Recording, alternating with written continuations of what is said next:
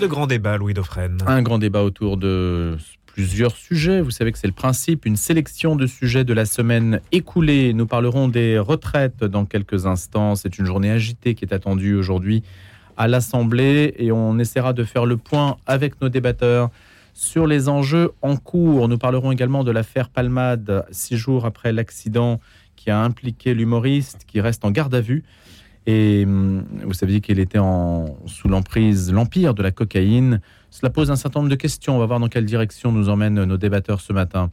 L'affaire Nord Stream et l'article de Seymour Hersh aux États-Unis. Vous avez peut-être suivi la chose. On en fera la recension pour savoir qui est à l'origine en fait du sabotage du gazoduc en mer Baltique.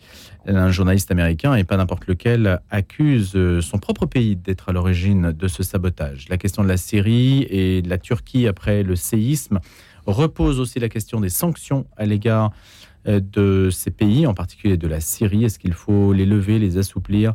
Question que l'on posera. Et puis j'avais aussi sélectionné l'Ukraine une fin négociée ou une fin militaire à la lumière euh, du film de Bernard-Henri Lévy qui s'appelle Pourquoi l'Ukraine?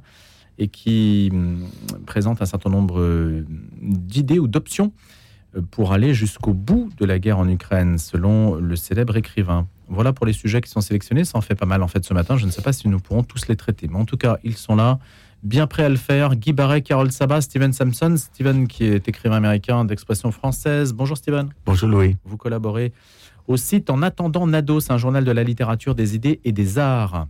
Carole Sabat est avocat. Bonjour Carole. Bonjour lui et Guy Barret, ancien journaliste Figaro. Bonjour Guy. Bonjour. Bon, on commence par euh, l'affaire Palmade peut-être? Voilà, sur les routes de France, ces routes qui sont si meurtrières. Les petites routes hein, sont les plus terribles. Nous ne cesserons jamais de le rappeler. Et puis, euh, évidemment, c'est parce que c'est une célébrité qu'on en parle. Est-ce qu'il y a de leçons et quelles premières leçons tirez-vous de cette affaire, Steven? Il ne faut pas conduire sous l'emprise de cocaïne, mais... Euh, ça, voilà, c'est la première. oui, ça c'est sûr. Et sinon... Ça va mieux en le disant quand même.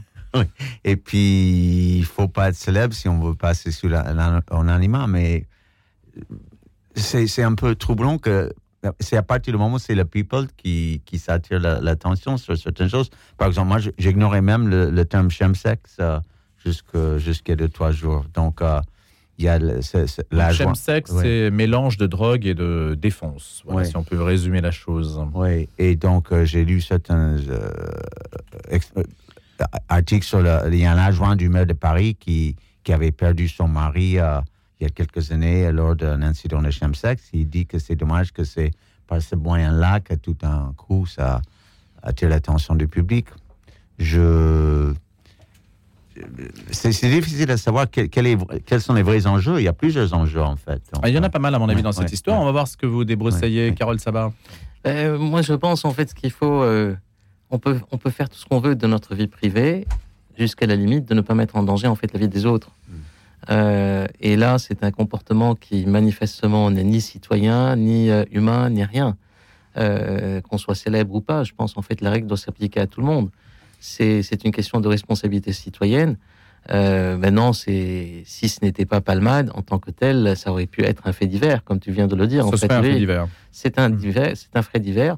Euh, mais en fait, il pose pas mal de, questionnements juridiques, on les traitera peut-être tout à l'heure, euh, et une situation qui est un peu, à mon sens, une sorte un peu de vide juridique, c'est-à-dire le statut de euh, qui, euh, en droit français, on n'a pas en fait un, une, il n'y a pas de, sanctions, il n'y a pas de peine sans, texte en tant que tel, il n'y a pas de texte directement en fait sur la mort du fœtus in utérus.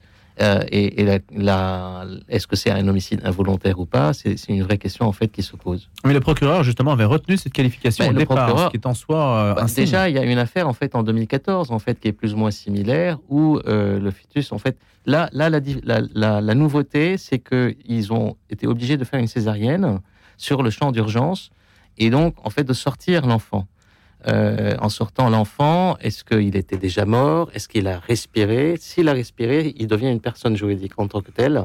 Parce que le, droit pénal est un droit qui est contrairement au civil, parce qu'au civil, en fait, il a toute sa, présence en tant que personne.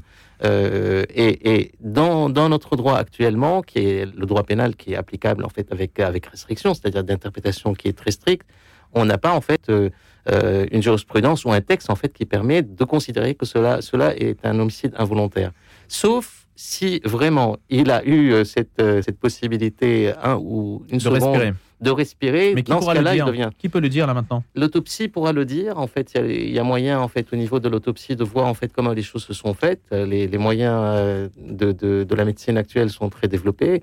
Euh, et donc, moi, je pense en fait, c'est cette question-là qui est vraiment très très dommageable. En 2014, comme tu viens de le dire, en fait, lui, il y a eu, euh, il y, a- il y avait déjà eu un premier cas. Et le procureur avait justement retenu l'homicide involontaire. Le tribunal de première instance, en fait, avait sanctionné sur cette base-là.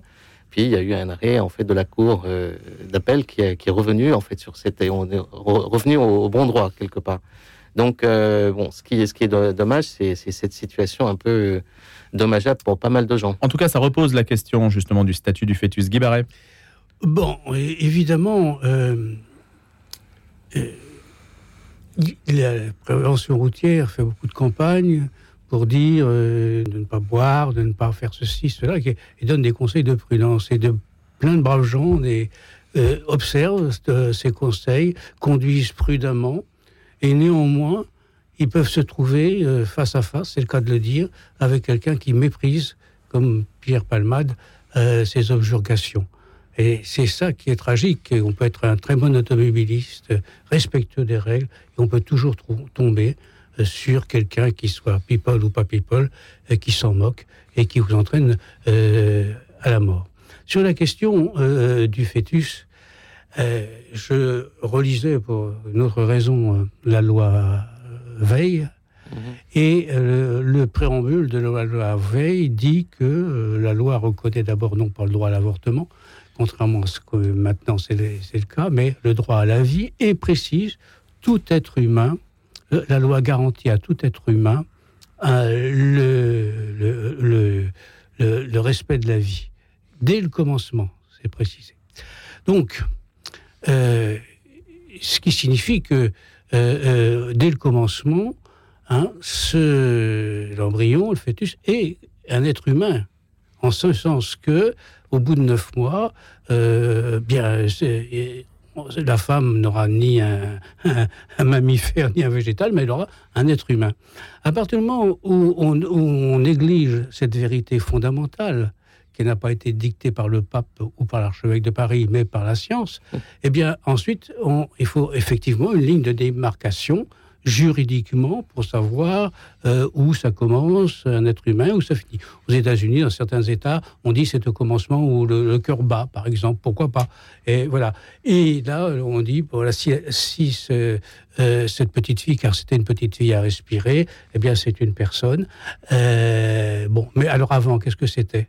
Hein Euh, Bah, juridiquement, c'est un non-être. voilà, un honneur. Et, Non, en et- fait, on reconnaît Pas c'est civilement, mais pénalement. on, on dit, Pénalement, c'est ça. on- Civilement, oui, il a des pénalement, droits. Pénalement. Ouais, Euh, pénalement. que, euh, euh, euh, L'avortement, au début, je crois que c'était à 12, autorisé par la loi Veil, c'était 12 semaines. Après, c'était 14 semaines. Donc, on considérait qu'à 12 semaines, euh, c'était possible parce qu'il n'était pas encore, euh, comment dirais-je, humanisé. Mais euh, finalement, à 14 semaines, et puis maintenant, on demande à 16 semaines. Donc, quand on, oublie que dès sa conception, c'est un être humain, alors on est dans l'arbitraire, euh, c'est euh, subjectivement, euh, ou pour des raisons politiques, ou pour je ne sais quoi, qu'on décide que à partir de tel ou tel moment, c'est un être humain. Alors évidemment, Cette petite fille, il y avait six mois et demi, hein, donc ah, euh, elle six était mois et demi. viable. Voilà, aujourd'hui, bah, hein, évidemment, elle aurait été, cette femme aurait été accouchée prématurément, on aurait mis cette, ce, ce bébé dans une couvée artificielle, bien entendu. Voilà. Et puis, quant au cas de, de Palmade, alors évidemment, personne, même parmi ses amis, ne le défend, et pour cause. Mais euh, quand même, quand même, euh, j'ai entendu l'autre jour euh, à la radio un représentant d'une organisation homosexuelle qui expliquait, en s'appuyant sur les déclarations même de Pierre Palmade, que à 20 ans, il avait du mal à assumer son homosexualité et pour que il puisse l'assumer et affronter l'homophobie qu'il subissait, alors il s'est drogué et il a pris et il s'est alcoolisé. Alors indirectement, ça veut dire que Il s'il l'a expliqué même dans les médias. voilà. il- Oui, oui. Il l'a Ah, dit ça ça. veut dire qu'indirectement, s'il n'avait pas subi d'homophobie, euh, s'il avait pu assumer sereinement son homosexualité, alors il n'aurait pas pris de cocaïne, il n'aurait pas pris d'alcool et il n'y aurait pas eu d'accident. Donc ce qui finit- signifie, c'est pas euh, aussi explicite, mais que finalement le, le responsable indirecte, euh, c'est quand même l'homophobie. Alors, simplement. C'est pas des circonstances atténuantes, hein, la circonstance, Oui, j'espère. Ça ne sera pas retenu comme circonstance Euh, atténuante. Simplement, Ah ce qu'on ce peut dire, c'est qu'il y a des homosexuels euh, qui prennent de la cocaïne, mais tous ne prennent pas le volant. Hmm. hein. Donc, ça ne peut pas être une circonstance euh, euh, atténuante. Euh, euh, euh, Alors, voilà. euh, moi, je voudrais juste, euh, parce qu'évidemment, on va pas passer toute l'heure là-dessus, mais il y, a, il y a quantité, je trouve, de leçons à retenir de cette histoire. D'abord, il a reconnu qu'il était dans un état de dépendance depuis très longtemps, dont il n'arrivait pas à se sortir. Donc, on s'interroge quand même sur euh, l'efficacité des programmes de désintoxication, puisqu'il en suivait, mais apparemment, il était laissé à lui-même. Peut-être qu'il y a quelque chose à revoir. Moi, je me posais aussi la question, puisqu'il a été condamné. euh, je pose la question à, à- Carole, le juriste. euh, il a été condamné une première fois en 95 pour consommation de cocaïne pourquoi, pourquoi les personnes qui sont condamnées une première fois, dès la première prise, pourquoi est-ce qu'on ne leur retire pas leur permis de conduire? Ça, ça peut être aussi. Provisoirement ou définitivement Après tout, au lieu de prendre 20 ans et d'aller en prison, vous prenez 20 ans de, de suppression de permis de conduire, au minimum. En pénal, on ne fonctionne pas sur la base en fait de, de choses qui peuvent arriver par la suite. Sinon, on devient un peu une sorte de dictature quelque part. C'est-à-dire, on fonctionne par rapport à des faits, par rapport à une infraction qui a été faite. Bien sûr, s'il a été en fait condamné une première fois sur cette base-là, à mon avis, il a dû forcément suivre un programme de désintoxication, euh, suivi par le juge de contrôle en fait de, l'application de la peine, parce que peut-être que la peine a été euh, paramétrée en fonction de cela. Et donc, s'il a suivi tout cela, après, en fait, il devient un homme normal. Ça serait, euh, entre guillemets, normal, attentatoire un peu à ses libertés en tant que tel, de pouvoir, en fait, le priver euh, par anticipation, en fait, de, de droits qui, de conduire, de se déplacer, d'aller, de venir, euh, comme il le veut. Euh, par contre, ce qui sera retenu contre lui aujourd'hui, c'est les circonstances aggravantes de cette situation. C'est-à-dire que tout ce passé euh, et cette historique en fait qu'il a et qu'il continue quelque part en fait à défier.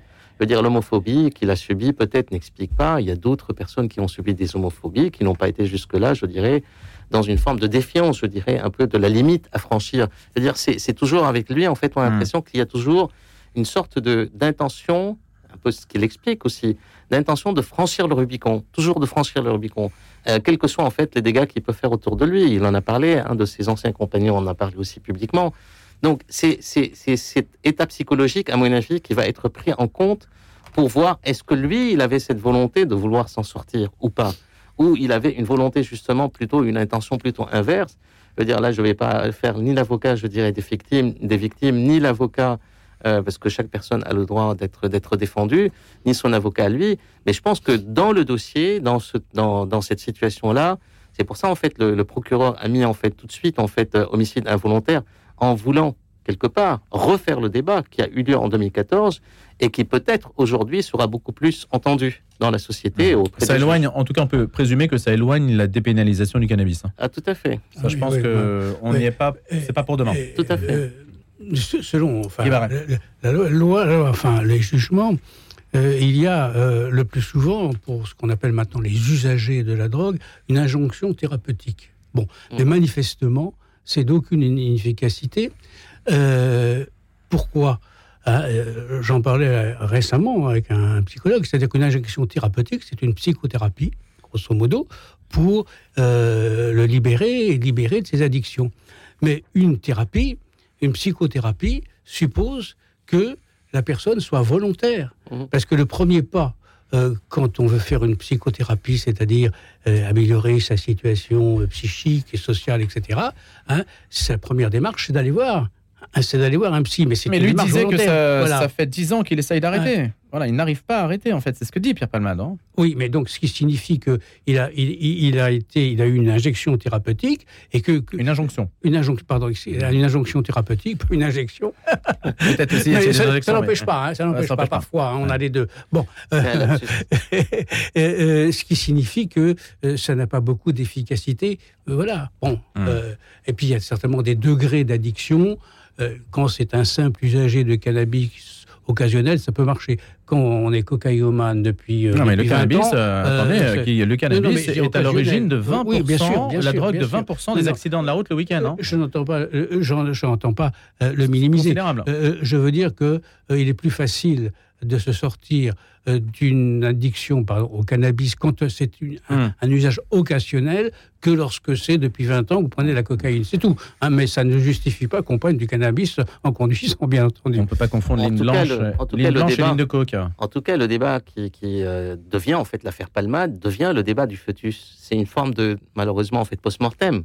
Euh, dommage à cette personne qui n'a pas pu voir le jour, qui est la victime en fait de cette situation euh, historique euh, de, de, cette personne. Par contre, en fait, ce qui va risque de se poser, c'est parce que le droit pénal a ses considérations que le droit civil n'en a pas, et inversement, c'est comment en fait concilier à la fois la perspective de droit civil, qui le considère comme une personne humaine. D'ailleurs, en fait, dans la loi IVG, euh, Guy l'a rappelé. Euh, je veux dire, la seule façon d'être attentatoire à la, à la vie d'autrui, aujourd'hui en droit français, d'un point de vue pénal, c'est la loi de l'avortement. Mais en dehors de cela, en fait, on est, euh, c'est cette personne en fait euh, qui représente la vie, qui vit, n'a pas de droit au niveau pénal. Hmm. Euh, si on a attenté à sa vie. Mais est-ce qu'on peut imaginer, moi, ça serait, je pose la question à Steven qui a un regard aussi outre-Atlantique, parce qu'aux États-Unis, ils sont terribles aussi en matière de, répression routière. Hmm. Dans un pays, si vous faites plus de 110, vous êtes tout de suite. bon, et puis la police, là-bas, c'est pas, pas la police française. Est-ce que, est-ce qu'il y a des, dispositions, est-ce que vous savez si, Steven, il y a des, des dispositions particulièrement répressives aux États-Unis qu'il n'y a pas en France euh, Si l'affaire Palmade était survenue là-bas euh, Je ne sais pas si c'est plus sévère là-bas. Moi, je voudrais revenir sur cette. Moi, je pense que vous faites un peu l'amalgame entre l'histoire de l'avortement et l'histoire de, si le fœtus est une personnalité juridique ou pas. Je pense qu'on pourrait tout à fait, à la limite, être contre l'avortement, être contre l'avortement et en même temps ne pas soutenir l'idée que le fœtus est Absolument. C'est c'est deux le rapprochement parce que c'est le seul texte en France. En fait. Et, cette idée du, fœtus euh, de personnalité juridique, là aussi, c'est un peu un faux débat. Je pense que le, la vraie question, c'est la vie de Pierre Palmade est, est, finie aussi. Moi, j'ai beaucoup de mm-hmm. compassion pour lui. C'est bien sûr, il a tué quelqu'un. Pour moi, le fœtus, c'est une, une, personne, mais et c'est une tragédie énorme pour cette famille, pour cette dame, pour, pour le beau beau-frère, mais c'est une tragédie pour lui aussi. C'est deux tragédies. Et, et, à la limite, la punition qu'il va subir, c'est déjà fait. ça avait déjà fini. Est-ce que sa carrière est finie C'est une question. Euh, Est-ce qu'il doit s'engager pour la révision euh, du droit pénal euh, Ça serait peut-être un combat à venir pour lui Je ne pense pas qu'on dit qu'il y a deux victimes et qu'on puisse mettre sur le même plan le, les, forcément les, de, voilà, de ce que de évidemment sa, carrière est finie. Mais, mais enfin, c'est une carrière qui est, finie.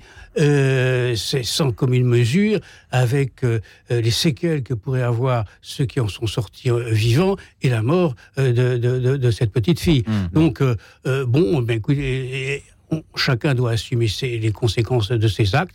évidemment, il le dit lui-même d'ailleurs en disant qu'il est prêt, qu'il est prêt à les assumer. Bien entendu, il pourra plus aller sur scène faire rire les gens maintenant, c'est sûr. Jacques, Verchès, disait dans le temps en fait que, que tout, tout, criminel, le plus grand criminel du monde, reste une personne en fait qui a des failles mmh. et qui mérite d'être défendue. C'est pour ça qu'il a défendu des grands criminels, des criminels en fait qui ont commis en fait des, des, crimes contre l'humanité. On s'en souvient très bien en fait de, de, Barbier et d'autres. Euh, et, donc euh, euh, la question n'est pas là. La question c'est comment être responsable de ses actes vis-à-vis de la société, vis-à-vis de la communauté, mmh. vis-à-vis de la cité. Mmh. Et là en fait c'est une irresponsabilité qui est quelque part récurrente en fait chez Pierre Palmade qui met non seulement il a le droit de mettre en fait d'attenter à sa vie en fait c'est je veux dire et là aussi c'est discutable comme débat mais attenter à la vie des autres en fonction de ses propres failles je pense que ça c'est c'est quelque chose qui mérite d'être d'être évalué j'ai encore une remarque c'est Marie qui nous écrit euh, sur YouTube hein. elle m'en veut un petit peu je me permets cette remarque parce que je travaille précisément en service d'addictologie il est effectivement plus facile et confortable de mettre euh, les bons d'un côté et les méchants de l'autre que dites-vous, Louis Dauphren? Les soins existent, mais les politiques de santé publique ont revu à la baisse les moyens et surtout, une fois que le soin commence, comment trouver une solution à l'âme humaine? C'est la question qu'elle se pose. Il y a une limite, en fait, dans l'injonction de soins dont on parlait tout à l'heure.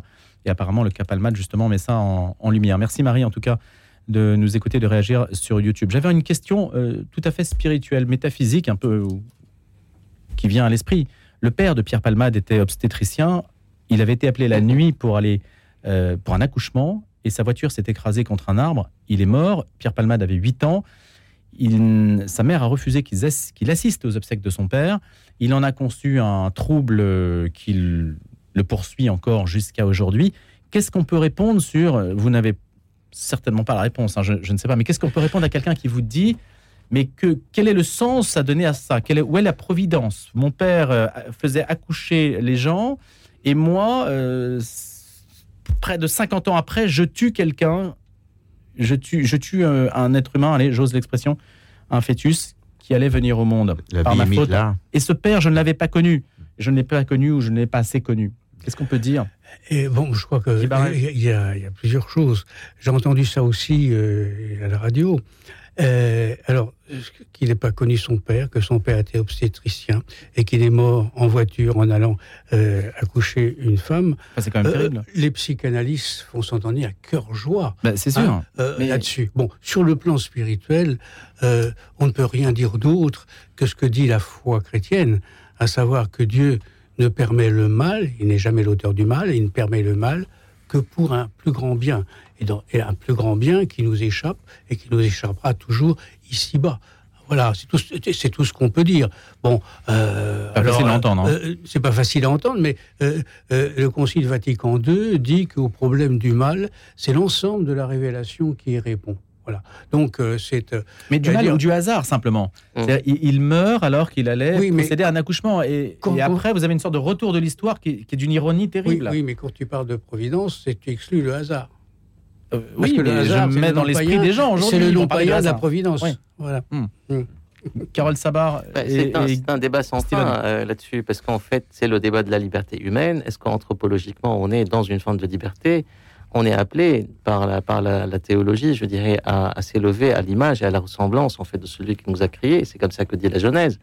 Mais, euh, mais reste en fait qu'on est dans une liberté, une liberté qui nous est donnée. Si le schéma était qu'on appelle ça providence ou qu'on appelle ça hasard, une sorte de prédéterminisme en fait qui fait que les Hmm. choses sont calculées, etc., et que Dieu est là pour calculer, je vais faire du bien là et je vais faire du mal là et je vais voir comment en fait le bien se fait. Je pense que les choses ne se, ne se passent pas comme ça. Euh, à mon avis, la, la vraie euh, différence entre euh, ce que son père a vécu et ce que lui, il est en train de vivre, c'est que dans les deux cas, le père a, a voulu, en fait, de par, de par son métier, donner la vie. Lui, il a involontairement donné la mort. En fait, c'est pas volontairement qu'il a sûr. donné la mort. Donc c'est ça, à mon avis, c'est cette, euh, c'est cette ligne de, qui est difficile à assumer parce qu'indirectement, en fait, quand tu te dis ça, tu te, euh, tu te rassures, mais finalement, tu te rassures pas. Quoi. Hum. Oui. Bon, la conséquence est terrible. Steven, En- en 30 tant- secondes. En tant que freudien, moi, je pense quand même le fait. Il, il a donné la mort, mais il aurait pu se donner la mort aussi dans cet accident. Je pense Ouais. qu'il y a. Tout à oh, fait. l'in- L'inconscient, est- on ne comprend pas, c'est très puissant. Et je pense que là, en prenant le route tôt le matin, on, on provoque un accident. Il y avait une sorte de re- re- remise en scène de, de l'accident. Et après, il y aura a un débat. il y aura un débat. Est-ce qu'il était dans, dans, en pleine liberté? Je veux dire, là, là, ces avocats, à mon avis, ils vont jouer sur, sur ce Eh plan-là. Mm. Est-ce que euh, pour pénalement être sanctionné, il faut vraiment être dans. Est-ce qu'il était euh, finalement en responsable? de, de ses moyens? Est-ce Hmm. qu'il était finalement responsable ou pas? Là, là, Après, le, Oui, mais nul ne peut se prévaloir de, de son vice. Allez, merci Si, à si, tous les trois. les avocats le feront. Merci, on va se quitter quelques instants pour les infos. Vous avez été long sur l'affaire PAMAD, il y a d'autres sujets. On va en parler juste après les infos de Simon Tatrou. J'ai cherché toute ma vie à prendre soin des plus fragiles. Au soir de ma vie, je confie ce combat à d'autres. J'ai donc décidé de transmettre mes biens à l'ordre de Malte pour soutenir ceux qui en ont le plus besoin. C'est une évidence pour moi, comme un geste d'amour. Depuis près de 1000 ans, l'Ordre de Malte agit auprès des pauvres et des malades. Vous aussi, faites un leg à l'association Ordre de Malte France. Appelez Vincent au 01 55 74 53 53 ou allez sur ordredemaltefrance.org. Regarde ma fenêtre, tu vois rien? Bah ici, tous ces euros qui passent à travers. Moi, si j'étais toi, j'irais à la maison de la fenêtre. Écoute. Bah j'entends rien. Exactement. Isolant pour le bruit et le froid. Je consomme moins d'énergie, donc je fais des économies. Et j'ai pu bénéficier des aides de l'État. Attends, mais je suis passé de voir il y a trois jours. Tu ne les avais pas Oui, la pause se fait en une journée. N'attendez pas les beaux jours pour remplacer vos fenêtres. La maison de la fenêtre depuis 25 ans à votre service. Certifié Calibat RGE 01 42 11 0303. 01 42 11 03 03. Petit futé, plein d'idées pour vos prochaines vacances en France. Balade à vélo, en moto, en camping-car? Découvrez nos parcours uniques et téléchargez le fichier GPX. Balade gourmande, hébergement insolite, séjour nature, les guides du Petit Futé vous feront redécouvrir la France. Petit Futé, des bons plans et des expériences à partager.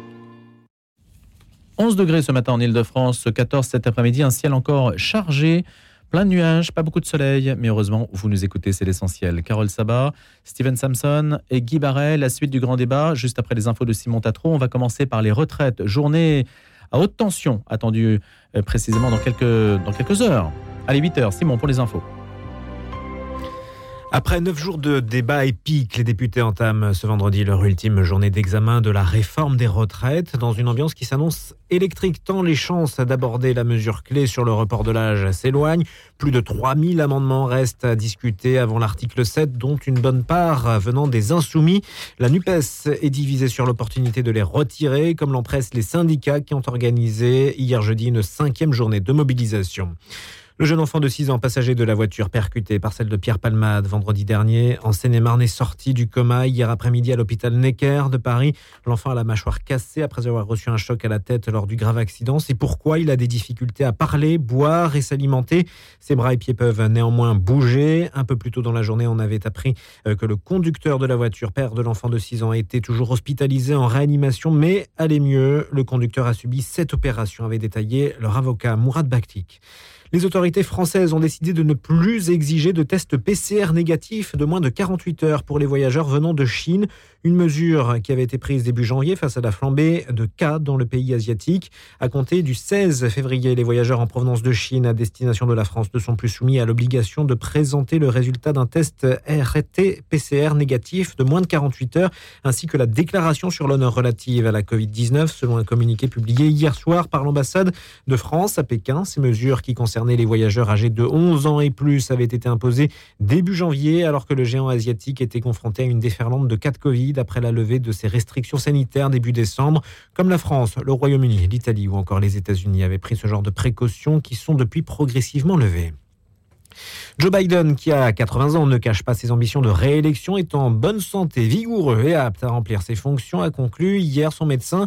Le praticien Kevin O'Connor, qui le suit depuis plus d'une dizaine d'années, a conduit une série d'examens, dont en particulier un examen neurologique extrêmement détaillé, selon le rapport rendu public par la Maison-Blanche.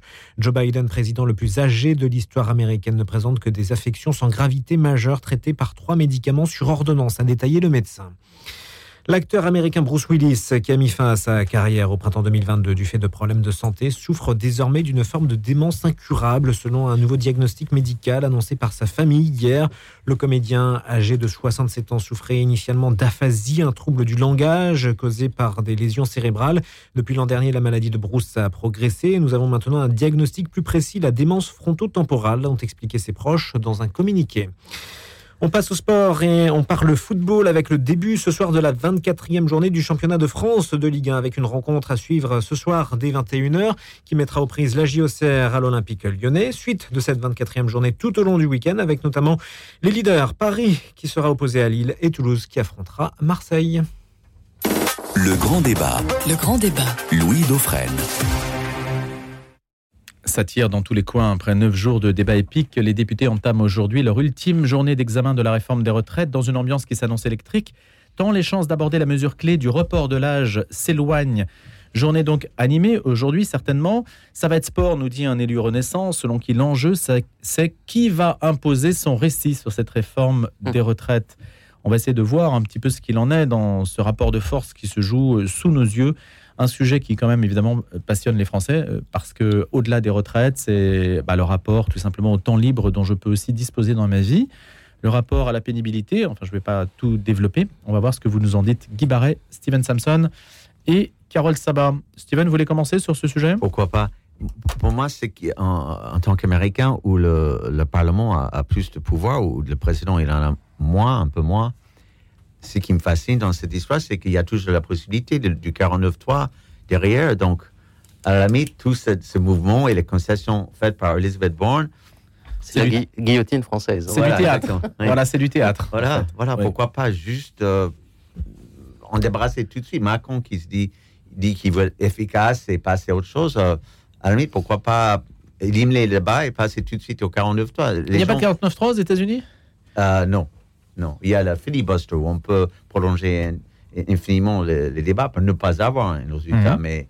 Et puis oui, il y a une sorte de 49-3, mais il faut, je crois, une majorité de deux deux tiers du, du Parlement pour. ou- C'est la- pas entre les mains du, du pouvoir exécutif, c'est entre Voilà. le législatif. Ouais, ça, Là, c'est clairement, comme vous l'avez Voilà. dit, Carole, une Ouais. guillotine, hein, Ouais. c'est sûr. Ouais. Ah, complètement, Mhm. complètement. Mhm. En fait, ça interroge, je ne sais pas si ça a terminé. Mm. Simone. Non, bah, allez-y. Euh, pour moi, en fait, c'est c'est la première fois en France, depuis 30 ans, qu'on parle, pardon, qu'on parle de retraite sans parler des retraites. Le vrai débat, c'est plus la retraite, c'est plus la pénibilité, c'est plus le temps de travail. Tout ça, en fait, c'est pour un peu meubler quelque part la galerie. Euh, la vraie question, c'est que cette question-là interroge la fragilité du pouvoir. La, la- la- la vraie, la vraie euh, faille de la Ve République, ou qu'est devenue la faille de la Ve République.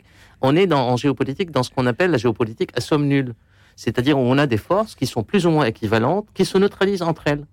Et aujourd'hui, c'est exactement ça. Je veux dire, Mais ça sert plutôt l'exécutif, justement, qui a Non, intérêt à être l'arbitre au-dessus de la mêlée. alors oui, au début, en fait, du mandat de, de Macron, c'était le cas. Mais il commence à s'enliser parce que c'est une vraie guerre de tranchées, c'est une guerre, vraie guerre d'obstruction. Il y a quand on, quand dans un parlement, il y a pas, c'est pas une question d'honneur en fait, ou d'être content de ce qu'on fait, qu'il y a 3000, 4000 amendements pour empêcher un texte. Je veux dire, il y a quelque part, quelque part en fait un système constitutionnel ou juridique qui est malveillant, parce que l'intérêt de la nation, l'intérêt de la France, si en fait cette euh, à supposer que cette réforme est nécessaire d'un C'est point de vue l'anti-jeu, en fait. Il y a une sorte d'anti-jeu Absolument, constitutionnel. absolument. Et donc, moi, plutôt, c'est cette question-là qui est troublante. Et ce qu'on constate, c'est que toutes les formations politiques aujourd'hui sont fragilisées de l'intérieur.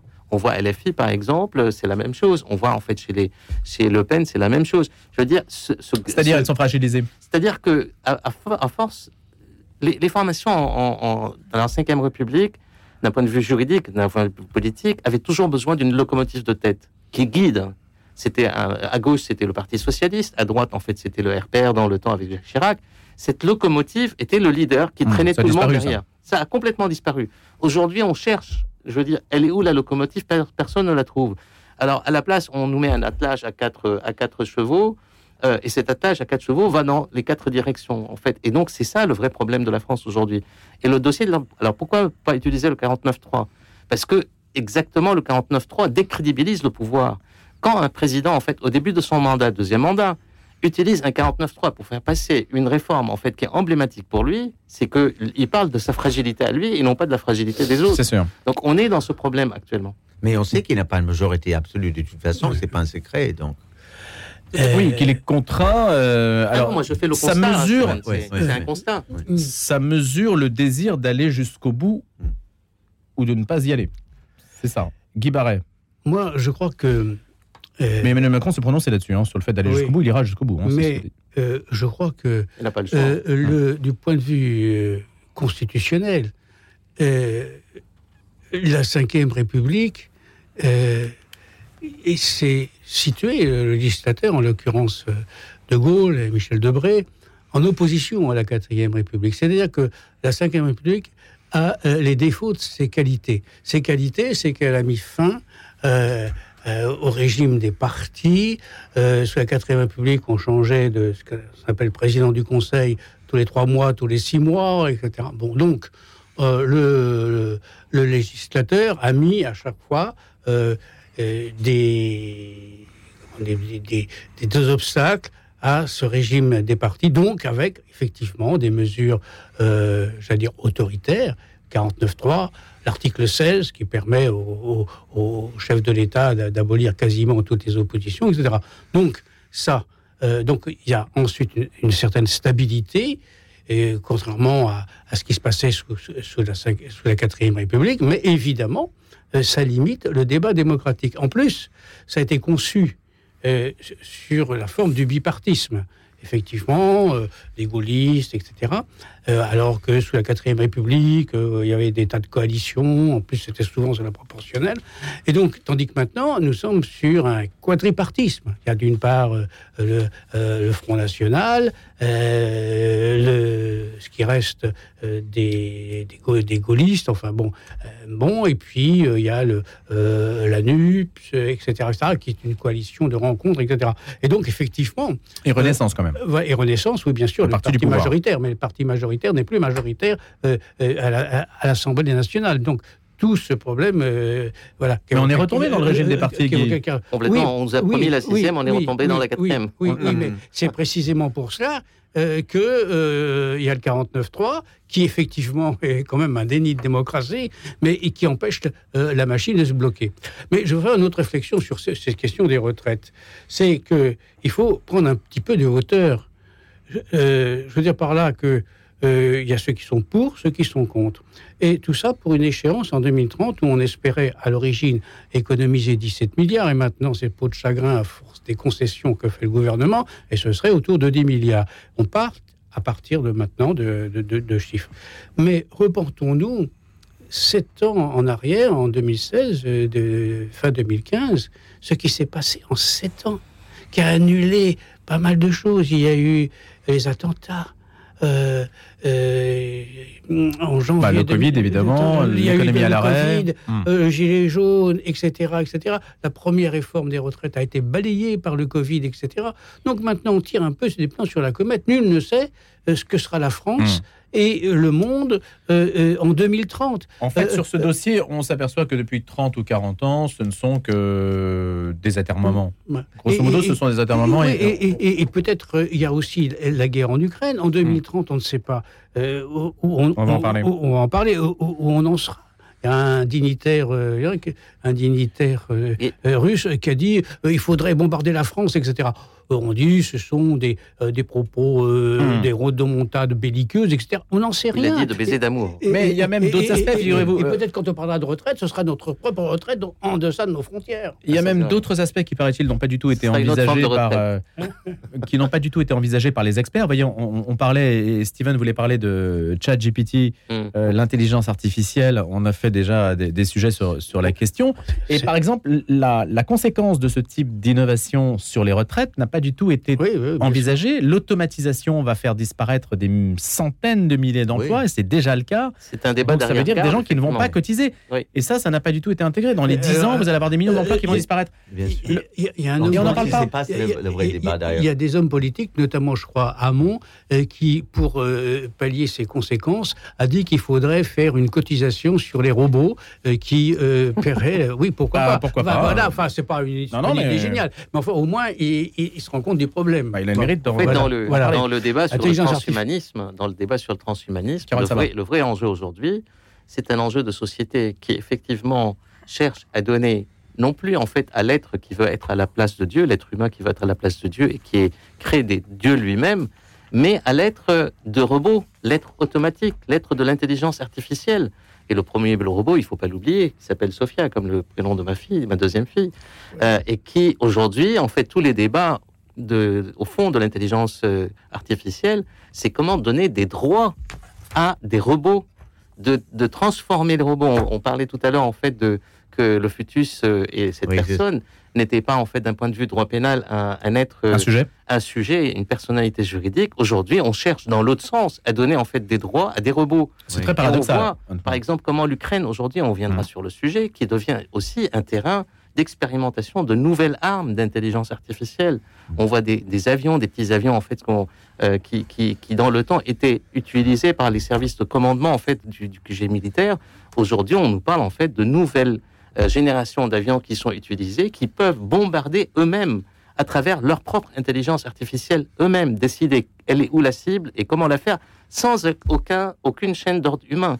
Et ça, c'est en train de se faire aujourd'hui en Ukraine, en fait, cette ce champ d'expérimentation, malheureusement. C'est la guerre devenu- d'Espagne euh, du Absolument. 21e siècle. Donc c'est ça le vrai enjeu aussi. c'est un vrai enjeu humain aussi, Mm. un vrai enjeu qui inter- inter- interpelle et interroge un peu c'est quoi l'être humain aujourd'hui. On va en parler justement, tenez, on passe, euh, comme le temps passe, euh, directement à l'Ukraine et hum, au film de Bernard-Henri Lévy qui s'appelle Pourquoi l'Ukraine? Une fin négociée ou une fin militaire? C'est la question qui se pose aujourd'hui. Et on l'a dit aussi à plusieurs reprises sur l'antenne, on parle très peu de l'idée de faire la paix aujourd'hui. Euh, personne n'en parle, euh, enfin à ma connaissance. Si, si. Le mot paix, euh, c'est vrai, vous trouvez, Guy? Oui, oui. Oui. Bon, écoutez, moi, j'entends pas beaucoup ça, mais euh, Steven, euh, alors je n'ai pas vu le film Pourquoi l'Ukraine de BHL. Oui. Qu'est-ce que vous pouvez nous dire de, Ouais, moi, dessus moi, je l'ai vu, c'est euh, c'est assez insupportable, c'est très très fort, mais c'est très dur à, à regarder. Euh, justement, par rapport à cette intelligence artificielle, une, chose qu'on voit dans le film, c'est à certains moments, euh, BHL et son équipe, ils, sont traqués ou ils ont peur des drones parce que les Russes, ils voient qu'il y a des mouvements, des voitures qui se la- déplacent sur les routes. Et donc, tout d'un coup, l'équipe doit se cacher parce que ils risquent d'être attaqués par les drones. Et je vois ça je me dis, aujourd'hui, c'est l'Ukraine, mais est-ce que dans cinq ans, disons, il y aurait les drones dans le ciel au- autour de Paris? Comment on peut euh, comment l'É- l'État peut se protéger des drones? Donc ça, c'est encore un aspect de la modernité qui, qui fait peur. Sinon, à la fin du film, parce que au, au- au- fond, c'est un film de propagande, et je dis ça de manière neutre, c'est pas péjoratif, comme, comme il y avait des propagandes américaines, des films hollywoodiens en faveur de, de la cause contre les nazis pendant la Deuxième Guerre mondiale. Mais c'est un film de propagande. À la fin du film, euh, il dit, ben, il, on- il fait un plaidoyer contre la, la, la, paix négociée. Il dit qu'il faut faire, j'oublie le terme, mais il faut faire la guerre jusqu'au bout, quoi. Jusqu'au bout, ça veut dire jusqu'en Russie. hein. Les, les va-t-en-guerre comme BHL, à mon avis, on, a, bah, on a il- déjà payé. Je veux Oui, dire, en oui, Libye moi, et dans- sur d'autres terrains. moi- moi-même, c'est peut-être un peu révisionniste comme euh, vision du- de la chose, mais je aujourd'hui, c'est les, les, les Américains, ils ont bien fait de dire qu'il il fallait la capitulation, capitulation absolue du, du Japon. Pourquoi on n'aurait pas pu, par exemple, négocier une fin de guerre avec le Japon? Il ne faut pas Hmm. oublier comment ça a été euh, obtenu. Il Ne faut pas oublier Bah oui, ils ont Nagasaki et Hiroshima. oui, oui, c'est ça. Mais c'est C'est-à-dire ça mon on a mis toute une nation par l'utilisation d'une arme, en fait. euh, Mais il y a des précédents. Il y a Voilà. des précédents. Oui, et les oui, Américains. euh, Non, mais je pense que c'est dans le, Ils la vont nature bombarder, humaine de vouloir aller jusqu'au bout, mais je trouve ça bien dommage. je- moi, je trouve Ouais. ça immoral, en fait, de, tenir ce discours. C'est immoral. La thèse de BHL, c'est de renverser, de renverser Je- Poutine. je, je crois que c'était. Oui, je crois, c'est implicite, mais oui, Hmm. en gros, oui, c'est ça. Ouais, Donc mais- pas de fin négociée, mais une fin euh, Ouais. militaire. Oui. Bon. BHL est prêt à se battre jusqu'au dernier des Ukrainiens. hein, euh, voilà. Mais euh, le, la question, c'est que euh, c'est la position, par exemple, de l'Union européenne et du gouvernement français qui voudrait la victoire de l'Ukraine sans la défaite de la Russie. Mm. Alors ça, c'est pas possible. hein. Et surtout, le fait est, on- on- on- il faut parler de la paix parce que c'est dans l'histoire universelle, toutes les guerres finissent par la paix. Mm. Bon, alors soit par la défaite euh, d'un des camps, soit par la négociation. Je ne vois pas, personnellement, je suis pas un grand, euh, euh, la défaite de la Russie. Bon, et donc, il reste- et bon, l'Ukraine, c'est possible, mais difficile aussi avec le soutien notamment des Américains, et donc il reste la négociation. Il reste la négociation. Alors quand vous dites ça, Mais on on- négocie quoi C'est ça la question. Quel est le- alors l'objet alors donc, il y a forcément, dans toute négociation, si on veut le payer, parce qu'il faut quand même rappeler d'autres des chiffres, c'est qu'il y a actuellement, euh, du côté russe, 800 soldats qui meurent tous les jours, Hmm. tous les jours. Bon, il y en a à peu près, euh, l'évaluation est plus difficile, entre 3 et 400 du côté, euh, du, du côté ukrainien, hein, qui ont déjà perdu 300, euh, 300 000 hommes. Donc, euh, 300 000, c'est votre chiffre euh, ouais, Côté ukrainien. côté ukrainien. Et, et, et donc, vos sources, euh, Guy et, et- donc, et donc, euh, chaque jour qui passe, hein, c'est 800 hommes, enfin, Mm. plutôt avec les, les Ukrainiens, euh, en plus de 1000-1200 hommes qui, euh, euh, euh, qui disparaissent, sans compter les civils atteints par les bombes euh, ou les drones euh. Donc, euh, là, on parle comme ça, mais euh, donc il faut évidemment négocier. Mais euh, pour un compromis, c'est vrai, mais au, départ d'une négociation, chacun met la barre très haute pour éviter d'a- d'avoir les concessions, pour, avoir les concessions les, plus faibles. Et forcément, hein, que le- les compromis, c'est pour ça que seront au détriment euh, de l'Ukraine essentiellement, sauf si euh, le, la Russie euh, abandonnait la Crimée, ce qui, serait, étonnant.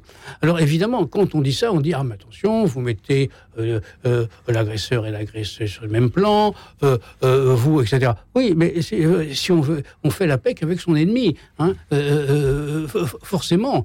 Euh, et c'est, pas, c'est pas, euh, c'est, c'est, c'est pas du défaitisme, c'est seulement du réalisme. Pour, rappelons, pour sauver des vies, des vies humaines, c'est comme les territoires. Défendre son territoire, c'est un droit et un devoir. Mais un territoire, euh, c'est quelque chose de purement matériel. euh, si on fait abstraction des hommes qui y vivent. Et donc, euh, la priorité, euh, euh, euh, au-delà des, des différents territoriaux, c'est de préserver des vies. Hum. Pour Euh, peu qu'on ait quelques considérations pour les vies humaines, voilà, les attentes. ils sont, ils sont idéologiques. je Et, crois. pas. et, et quand on parle d'un compromis, il faut un compromis euh, sérieux parce Mm. que euh, il faut. euh, Ça sinon- s'appelait les accords de Minsk. hein. Hein Bien Oui, sûr. oui, Ça s'appelait les accords de Minsk n'ont qui- pas qui ont été respectés, torpillés. Ils ont qui- été torpillés, Qui n'ont pas été respectés. Et, et, et, et quand on a fait la paix en 1918 euh, euh, de, euh, en Allemagne, euh, avec, avec la, Prusse, eh bien, euh, ce qu'on a demandé aux, Allemands, euh, c'est euh, des indemnités considérables. On les, ils ont été humiliés, C'est etc. qui a annoncé la guerre. Voilà. Et, et- et- et donc, euh, ça a provoqué un désir de revanche dont, Hitler a, a profité, qu'il a cristallisé ses rancœurs, ses colères. Donc, il faut euh, euh, ça se mettre au- au- autour du. autour Mais oui, mais pour l'instant, en tout cas pour l'instant, on ne voit personne qui tient. Enfin, je sais pas, peut-être Carole ou, ou Steven, il nous Ouais. reste quelques minutes, mais personne qui, qui, qui tient En cette ligne-là. Ce qui, ce qui est. euh, je- Qui ne peut pas la Rabin- tenir, c'est parce qu'ils sont, ils sont, ils sont accusés de défaitisme, Oui. euh, de complotisme, de je ne sais ce que quoi. disait, euh, Ah, ce que disait Rabin, qui a été assassiné. euh, euh, Yitzhak Rabin en 96. Yitzhak Rabin à 96 ans, c'était un des, je dirais, des, euh, des, des, des forces d'Israël. Je dirais, c'était, euh, c'était un militaire qui était assumé. Il disait, je fais la guerre pour obtenir la paix. Et donc, en fait, la perspective de la guerre n'est jamais en fait la destruction en fait de l'ennemi, parce que la destruction de l'ennemi est impossible. En détruisant l'ennemi, on se détruit nous-mêmes quelque part. Et il y a en Israël, c'est aussi, je, je fais la comparaison, il y a ce qu'on appelle le massadisme, c'est-à-dire en fait cette volonté d'aller Oui. jusqu'au bout pour détruire l'ennemi, de ne jamais accepter de faire en fait euh, la paix. Historiquement, je parle en fait, je pas qui peut être aujourd'hui le cas, mais des deux côtés. Euh, mais sans euh, et jusqu'au jusqu'à la limite en fait, comme ils se ils sont ils sont ils se sont donné la mort dans cette forteresse qui est à 75 km de, de Tel Aviv, justement pour ne pas faire la paix avec les Romains à l'époque. Et donc, c'était le suicide collectif. Donc, est-ce qu'on est dans cette logique-là de suicide collectif? Je pense pas. Euh, Il y a quelque chose qui s'applique à l'art de la guerre comme à l'art de la diplomatie, qui dit, euh, que j'aime bien en fait citer, c'est que c'est l'art de savoir jusqu'où on peut aller avec quelqu'un sans atteindre le sol de la rupture. Et donc, on est exactement dans, cette, dans ce tâtonnement, dans, cette dans ce terrain de jeu, de part et d'autre. À la fois, je dirais ce qu'on peut appeler le pacte de Varsovie ou pas, mais la Russie tâte le terrain en fait en Ukraine par rapport à l'OTAN. Et pour ça, il y a beaucoup de choses que l'armée russe aujourd'hui qui sont inexplicables, mais que les stratèges militaires de la Russie, qui ont intégré en- toujours en fait le même schéma de la guerre, de la deuxième guerre mondiale, ils disent que l'armée russe est un peu comme une éponge en fait qui prend, qui prend, qui prend, et à un moment donné, ça revient. Euh, et donc, on est exactement aujourd'hui dans cette, toujours dans cette stratégie. Est-ce qu'elle est bonne, est-ce qu'elle est mauvaise Ça, c'est un autre débat. Et du côté occidental, comme l'a dit un peu euh, Guy, c'est que on veut, il y a les votes en guerre qui veulent voir jusqu'où on peut aller avec la Russie. Vidrine disait tout le temps, il le dit, il le répète, il l'a répété il n'y a pas très longtemps, vous êtes fous parce qu'en fait la Russie, géographiquement parlant, elle est à nos portes, elle est là. C'est un pays immense, en fait, c'est le pays des quatre saisons. On ne pourra pas en fait déplacer la Russie. À un moment donné, on sera obligé de faire la, la paix. Et cette paix et la sécurité, c'est une paix premièrement et la sécurité pour l'Europe. L'Europe ne peut pas vivre. Aujourd'hui, en fait, il y a un faux calcul qui a été fait par les Russes. À mon avis, c'est pour ça qu'ils l'ont appelé opération militaire, et juste même dans la transformation par la suite, c'est qu'ils pensaient que le camp occidental, entre guillemets, qui n'est pas du tout en fait homogène, allait s'effriter, qu'avec en fait la pression de l'énergie, en fait, euh, euh, les opinions publiques allaient se retourner, ce qui n'est pas le cas. Et aujourd'hui, tout le monde sait qu'on est dans une impasse et que cette impasse ne peut pas être résolue par la, par la, par la guerre. Alors des BHL, je dirais, qui on sait très bien comment il fait ses reportages, comment il fait ses films. Euh, il y a eu beaucoup d'écrits là-dessus qui mettent en cause aussi cette volonté de mise en scène, je dirais, de la guerre. Euh, Mais le camp occidental aujourd'hui n'est pas divisé.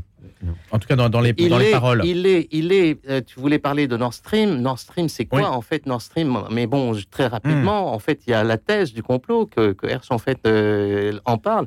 Et l'objectif de Nord Stream, c'était exactement d'éloigner en fait la Russie de la de l'Allemagne Mm. et d'obliger l'Allemagne parce que qui profite en fait de Nord Stream 1 et de Nord Stream 2 Du sabotage, vous voulez dire. euh, Bien, sûr. le sabotage du visait à sabotage éloigner la que Russie de en l'Allemagne, fait, sûr. considère que Mhm. c'est les Américains qui l'ont fait. Mais- Euh, mais- et, et donc, en fait, euh, diviser ce camp-là, ça veut dire qu'il y a un substrat à l'intérieur, même aujourd'hui en Pologne. On dit que la Pologne, aujourd'hui, la Pologne, c'est la première puissance qui a des revendications sur l'Ukraine. Historiquement parlant, il faut pas être fou. Et jusqu'à aujourd'hui, la position diplomatique de la Pologne est ambiguë par rapport, je dirais, au camp, au camp occidental. Comme la Russie, elle est ambiguë aussi par rapport à l'Europe. Il y a cette, cette euh, ambivalence qui continue, en fait, dans, des- dans, dans ces deux Mais camps. les ventes en, ventes en guerre, ils ne veulent pas détruire la Russie, ils veulent renverser Poutine. Il y a tout ce- tout- toujours cet euh, impérialisme occidental qui veut, euh, qui prétendent pouvoir renverser les régimes ailleurs. Je pense, il y a, au fond, il y a ce désir en fait de faire de la Russie un, pays occidentalisé.